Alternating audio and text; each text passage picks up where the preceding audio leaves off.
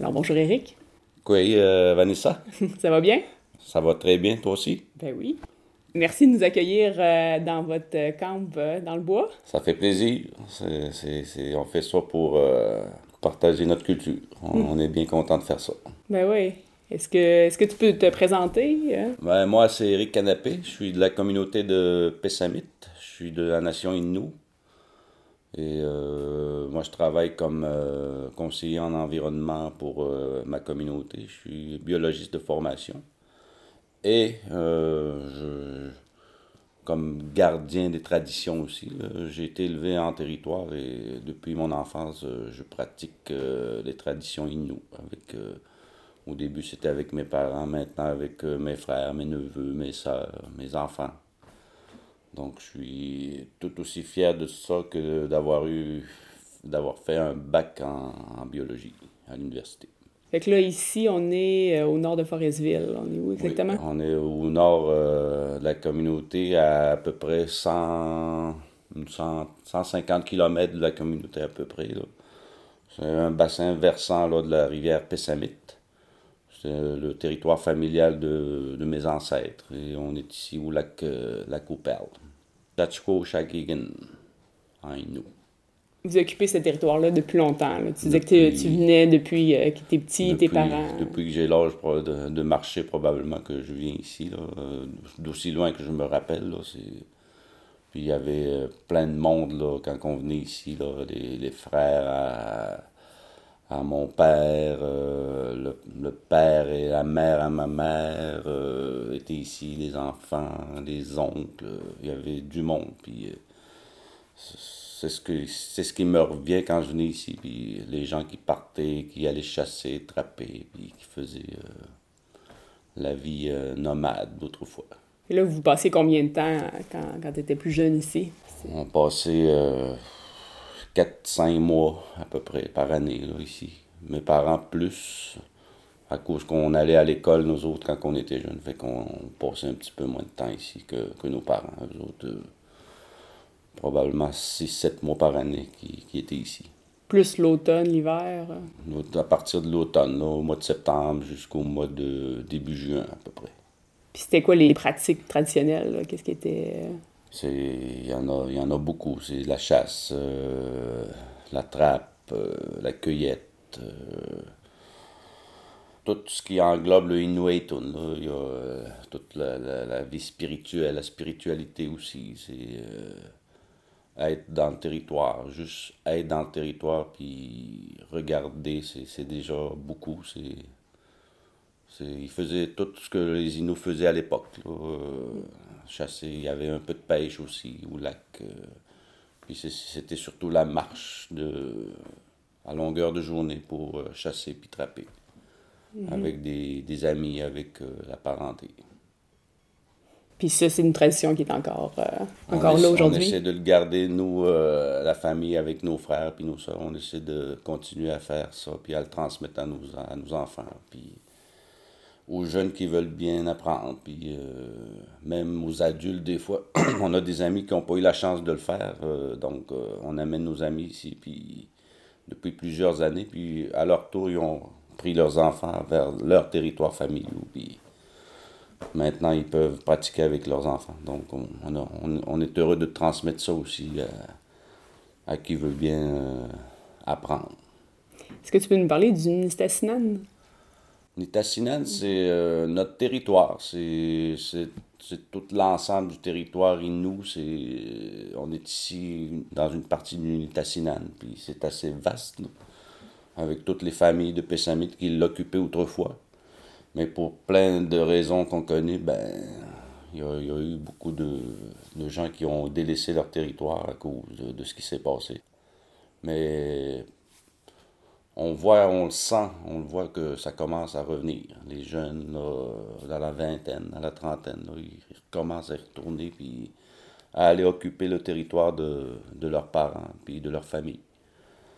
Donc, euh, j'espère que ça va continuer comme ça, puis euh, qu'on va reprendre notre place qu'on doit prendre dans, dans le territoire, puis qu'on puisse sauvegarder notre culture, puis le lien avec euh, le territoire. Hier, tu me parlais de la langue Innu, là, qui était très liée au territoire. Oui, exactement. C'est une des raisons que ben, l'importance de revenir dans le territoire, c'est aussi la langue, parce que beaucoup de, beaucoup de mots de, notre langue se retrouvent dans le territoire, qu'on peut utiliser seulement quand on est dans le territoire. Donc, euh, de là l'importance d'être dans le territoire aussi souvent qu'on le peut, puis d'apprendre tous ces mots-là, euh, les sortes d'arbres, les sortes d'animaux, les sortes de plantes. Euh, la façon de d'installer une tente, euh, toutes les, les, parties de la tente. On t'apprends pas ça à Pessamit, là. C'est vraiment en étant sur le territoire que tu vas l'apprendre.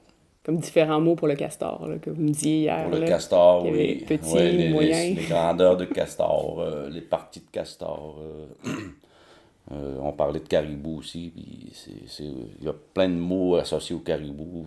Donc, il euh, faut, être dans le territoire pour apprendre ces mots-là. Il faut le voir, il faut toucher, il faut, euh, faut, le vivre. Puis le, caribou, l'importance du caribou, vous parliez qu'il y avait beaucoup de caribou avant, puis là, on, remarque que ça a diminué tout au long de l'histoire des Autochtones, des Inuits, entre autres, là, c'est, associé au caribou, puis il y en avait partout dans le territoire à l'époque. Fait que moi, mon père m'a, conté que dans les alentours de la communauté de Pessamit, il y en avait du caribou à l'époque, dans les années, au début des années 1900. Mais avec l'industrialisation, la foresterie, l'hydroélectricité, ben, ça a commencé à, à, remonter vers le nord, puis à un moment donné, ça son habitat a été de plus en plus euh, détruit, puis présentement, on n'a pas beaucoup, donc euh, on fait des, beaucoup d'efforts pour le protéger. La communauté, depuis 2005, a cessé de le chasser, pour, en espérant que qu'il puisse revenir comme avant, puis qu'on puisse recommencer à chasser, puis à retransmettre euh, nos traditions, mais il ça, n'y a pas eu d'augmentation de, population depuis. Puis, donc, euh, on veut le protéger parce que le caribou a tout le temps été associé euh, aux Inuits. Puis, pendant des millénaires, il nous a nourris, nous a habillés, outillés. Au niveau spirituel, il nous a aussi euh, apporté beaucoup. Puis, maintenant, c'est faut, faut, à notre tour d'essayer de de le protéger, de le sauver. Puis euh, c'est quelque chose d'important dans notre culture. Euh, si le caribou disparaît, ben je pense que les Inuits aussi ont. Je dirais quasiment ils vont, disparaître aussi. C'est associé à ta culture puis à ton identité. Donc, euh, si c'est une grosse partie qui, qui va manquer s'il n'y a plus de caribou est-ce, que, euh, combien vous estimez de caribous qu'il y a ici dans le... Ici, dans la région, euh, à peu près 200 euh, caribous peut-être. Alors qu'il y a plusieurs années, il y en avait des milliers encore. Mais ça, ça, descend à chaque année, ça descend. Puis il y a, beaucoup de il y a eu beaucoup de coupes forestières là, dans l'habitat principal autour du réservoir Pip Morgan. Puis les dernières années, ça, ça continue encore. Au nord, ça continue encore. Puis, c'est vraiment euh, ce qui nuit beaucoup au caribou, le développement forestier et tout. Là, vous êtes en train de proposer un air protégé? On est en train de travailler là-dessus. Ça fait deux ans, trois ans à peu près. Puis on l'a déposé en novembre dernier au ministère de l'Environnement. Puis comme on le sait, il y a plusieurs aires protégées qui ont été euh, tassées de, dans l'atteinte du 17% euh, pour le Québec. Puis la plupart des, des, aires protégées qui ont été retenues se trouvent au nord, complètement au nord, puis il n'y a pas beaucoup de. où il n'y a pas tant de biodiversité, les écosystèmes sont pas. Euh, sont pas comme au sud du Québec où il y a beaucoup de. Il y aurait plein de choses à protéger. Donc, euh, on va voir ce qui va se passer là, dans les prochaines années. Nous autres, on continue à travailler là-dessus, puis on espère que ça débloque. On met beaucoup de pression. On a, on a d'autres cartes dans, dans, nos, dans, notre jeu, puis euh, s'il y a une chose qui ne fonctionne pas, ben, on va faire autre chose. bonjour Michel, il y a Michel qui se joint à nous. Michel, est-ce que tu peux te présenter? Oui, Michel Canapé. Euh, ben, je suis le frère Eric. Euh, on est comme euh, les protecteurs de, du Nitassinan. Je m'appellerai ça comme ça. Je me vois comme ça. Puis votre projet ici là, de, de campement, que c'est au départ qui était plus familial, là, vous voulez l'agrandir, vous voulez, euh, ben, pas l'agrandir, là, mais accueillir davantage de personnes, je crois. Ça, c'est. euh, le but de tout ça, je pense, c'est de. On veut partager euh, notre culture. Euh, parce que. On pense qu'à l'école, c'est. C'est pas enseigné comme il le devrait. Fait que. C'est pour ça qu'on veut faire ça. là. On travaille fort pour. euh, euh, ouvrir ça là, très très bientôt. là. On a commencé à accueillir, mais c'est pas encore. euh, le cycle n'est pas encore final, finalisé. Est-ce que vous pouvez nous parler là, des différentes habitations là, traditionnelles, là, les noms que vous avez? Mais pour l'instant, on a les, les- les- le, dortoir euh, style chaptoine, longhouse. Mais on veut aussi ériger des tipis, on veut ériger des, des, des yurts, on ériger des prospecteurs habitables à l'année. Euh, on ériger des mesures de change-up, ça c'est des euh, temps de sudation. Euh, on ériger un chaptoine éventuellement en écorce, comme, comme dans le temps, à l'époque. Tout attaché avec la babiche, euh, des racines d'épinette, d'écorce, puis euh, on a beaucoup de projets encore pour le site. Puis vous voulez accueillir qui? Euh, c'est qui euh, qui vous aimeriez accueillir? C'est sûr, c'est des, des gens de chez nous, des jeunes, beaucoup des, des jeunes de chez nous qu'on veut, euh, veut voir venir ici pour leur transmettre, leur apprendre leur culture, pour qu'ils soient fiers de leur culture, pour qu'ils retrouvent leur identité, on le voit, nous autres, on a accueilli des jeunes de chez nous là, pendant la dernière année. Puis euh, c'est très euh, inquiétant là, de voir que les jeunes ne parlent pas beaucoup leur langue, euh, connaissent très peu leur histoire aussi. Fait que on trouve ça très important que ces jeunes-là viennent ici pour qu'ils puissent être fiers, puis qu'ils soient- qu'ils se tiennent debout, puis qu'ils qu'ils s'affirment. Puis d'un autre côté, on, on est très heureux aussi d'accueillir les, les non-autochtones, les Québécois ou d'autres nations aussi pour euh, qu'eux autres aussi apprennent la culture euh, autochtone, puis qu'ils voient que c'est une belle culture, puis euh, tisser des liens, puis qu'ils puissent changer aussi leur vision des choses aussi, euh, leurs impressions souvent qui sont ancrées en dedans d'eux depuis leur jeunesse qui ont, qui ont été transmis de, de génération en génération, comme quoi les Autochtones sont, sont des gens inférieurs ou euh, on, on sait c'est quoi que, qui se dit hein, depuis, depuis des années. Puis aujourd'hui, on commence à peine à, parler des, des Autochtones, des Inuits, des d'autres nations que comme, les gens commencent à les découvrir. Donc on est très on est très fiers de faire ce, travail-là pour l'éducation aussi, pour euh, démontrer que notre culture est quelque chose de beau, qui existe depuis plusieurs millénaires aussi. C'est quelque chose, ça. Là. Ça rend fier. Quand tu penses aux ancêtres, c'est tout ce qu'ils ont traversé pendant des millénaires. C'était des gens courageux, des, hommes puis des femmes courageux, fiers, puis qui ont, accompli plein de choses. C'est ce qu'on veut transmettre aux gens puis aux jeunes de chez nous aussi. Vous pouvez nous parler un peu de Pessamit? C'est quoi la, la grosseur de la population? Comment que, que ça... Pessamit, euh, c'est euh, 500? 3500 là, dans la communauté. Puis il y a des gens qui vivent à l'extérieur aussi. On, on doit être 4000, je pense, dans. 4000 postés, Ouais. facile. Un des plus euh, grosses euh, réserves. Ouais. De Innu. Ouais. Puis. euh, Pessamit, ça veut dire euh, là où il y a du lamproie. Lamproie, c'est une sorte de d'anguille. là. Puis les gens à l'époque, euh, probablement qu'il y en avait beaucoup sur la rivière aussi, à l'embouchure. Fait qu'ils ont appelé ça euh, Pessamit. Au Bessamou, c'est la- le lamproie. Donc, euh, Pessamit, c'est là où il y a du lamproie. Ok, Est-ce qu'il y en a encore aujourd'hui? Un petit peu, pas beaucoup.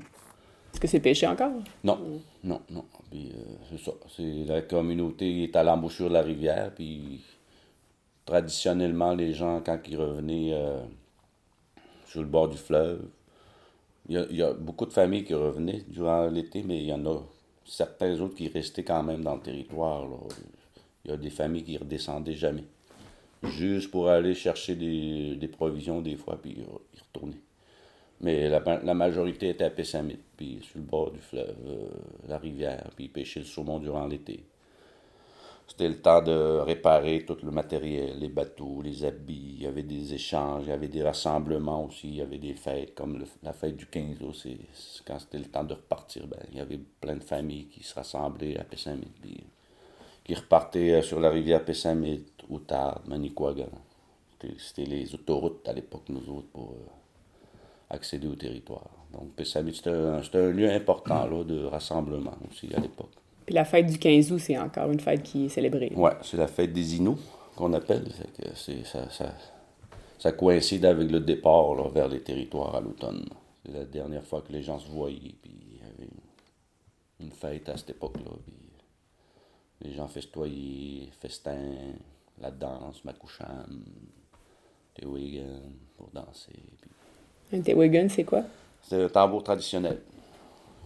C'est- C'est c'est autant spirituel, ça, ça, ça peut servir au niveau spirituel, puis ça, ça servait aussi là, dans les festins pour faire danser les gens, pour Ça s'amuser. aussi, ça se perd quand on parle du. Théorie, ça se perd aussi. Mm. Il n'y a pas grand monde qui, qui la joue de nos jours. Vous me disiez hier euh, que traditionnellement, il fallait être appelé. faut être appelé, le Théorin t'appelle, faut que tu en rêves trois fois, puis il faut que ce soit un grand tennis chasseur là, qui, te transmet son Théorin, puis qui dit Toi, tu es quelqu'un de, de fiable, de fier, de courageux, un grand chasseur aussi, donc euh, ça va être à ton tour. C'est comme ça que ça se déroule, la transmission du euh, Théorin. Puis aujourd'hui, la fête du 15 août, euh, comment ça se passe? Euh, c'est beaucoup plus là, des, des, des spectacles. Il y a encore des, des petites euh, activités traditionnelles euh, comme euh, une course au canot, euh, préparer des repas communautaires. Puis ce- la célèbre marche jusqu'à procession. une procession aussi, là, parce qu'à l'époque, nos parents, nos grands-parents étaient très catholiques. Donc ça coïncide, le 15 août coïncide aussi avec la, la, fête, la fête de la Sainte Vierge. Donc il y a une procession l'après-midi vers... euh, le long du fleuve, il y a un chemin, puis ça, il y a une croix au bout, fait que les gens font une procession pour aller jusqu'à la croix. Il y a des prières, des chants inuits, puis... euh, c'est- des, des, des, des chasseurs qui font des, des salves, qui tirent des salves de, de fusil, puis c'est, comme un genre de, de salutation à la Vierge Marie. puis- Fait que la musique, c'est important dans votre culture. oui. Puis il y a des spectacles aussi en fin de soirée, des feux d'artifice, là, comme ça se passe là, de nos jours, des, des festivals. là. Fait que vous êtes vous-même musicien. On est des musiciens aussi, ça fait plusieurs années, une trentaine d'années. Et votre groupe euh, s'appelle comment? Pédaben, le lever du jour. Ça fait 30 ans que vous jouez ensemble, là, les deux frères avec, euh, Avec des amis, avec des amis. oui. Et toujours euh, des chansons en inou ou en français? Pas mal en Nino souvent. Mais là, on a des projets de changer ça un petit peu, puis commencer à peut-être écrire en français. Puis... Ça Mais- dépend toujours du public aussi. là. Quand on- des fois on est invité à des festivals, euh, pas dans des réserves, mais dans, dans des festivals, fait qu'on on ajuste notre, notre programmation, notre pacing. Fait qu'on a beaucoup de chansons anglophones, francophones, fait qu'on pige là-dedans. Sans oublier, souvent on fait aussi beaucoup de. Dans la soirée, euh, mettons, on peut faire 5 6 chansons inou, juste pour euh, promouvoir euh, notre langue. Votre source d'inspiration pour euh, l'écriture des chansons, vous puisez où? Ici, Là, là, Beaucoup, on parle beaucoup de territoire, de tradition, Ouais. d'ancêtres. euh. Via nos chansons, on continue quand même à, à essayer de transmettre la culture, la langue, euh, l'histoire des Inuits. puis on a tout le temps- je pense qu'on a tout le temps fait ça. puis Ouais. Je pense qu'on va le faire toujours, je pense, dans nos chansons. Puis, euh, il y a d'autres sujets aussi, là, problèmes sociaux qu'on peut aussi euh, mettre dans nos chansons, dans les communautés. euh. Les amourettes. Fait qu'en général, c'est beaucoup le territoire. Merci beaucoup pour... Euh, vous autres, bienvenue.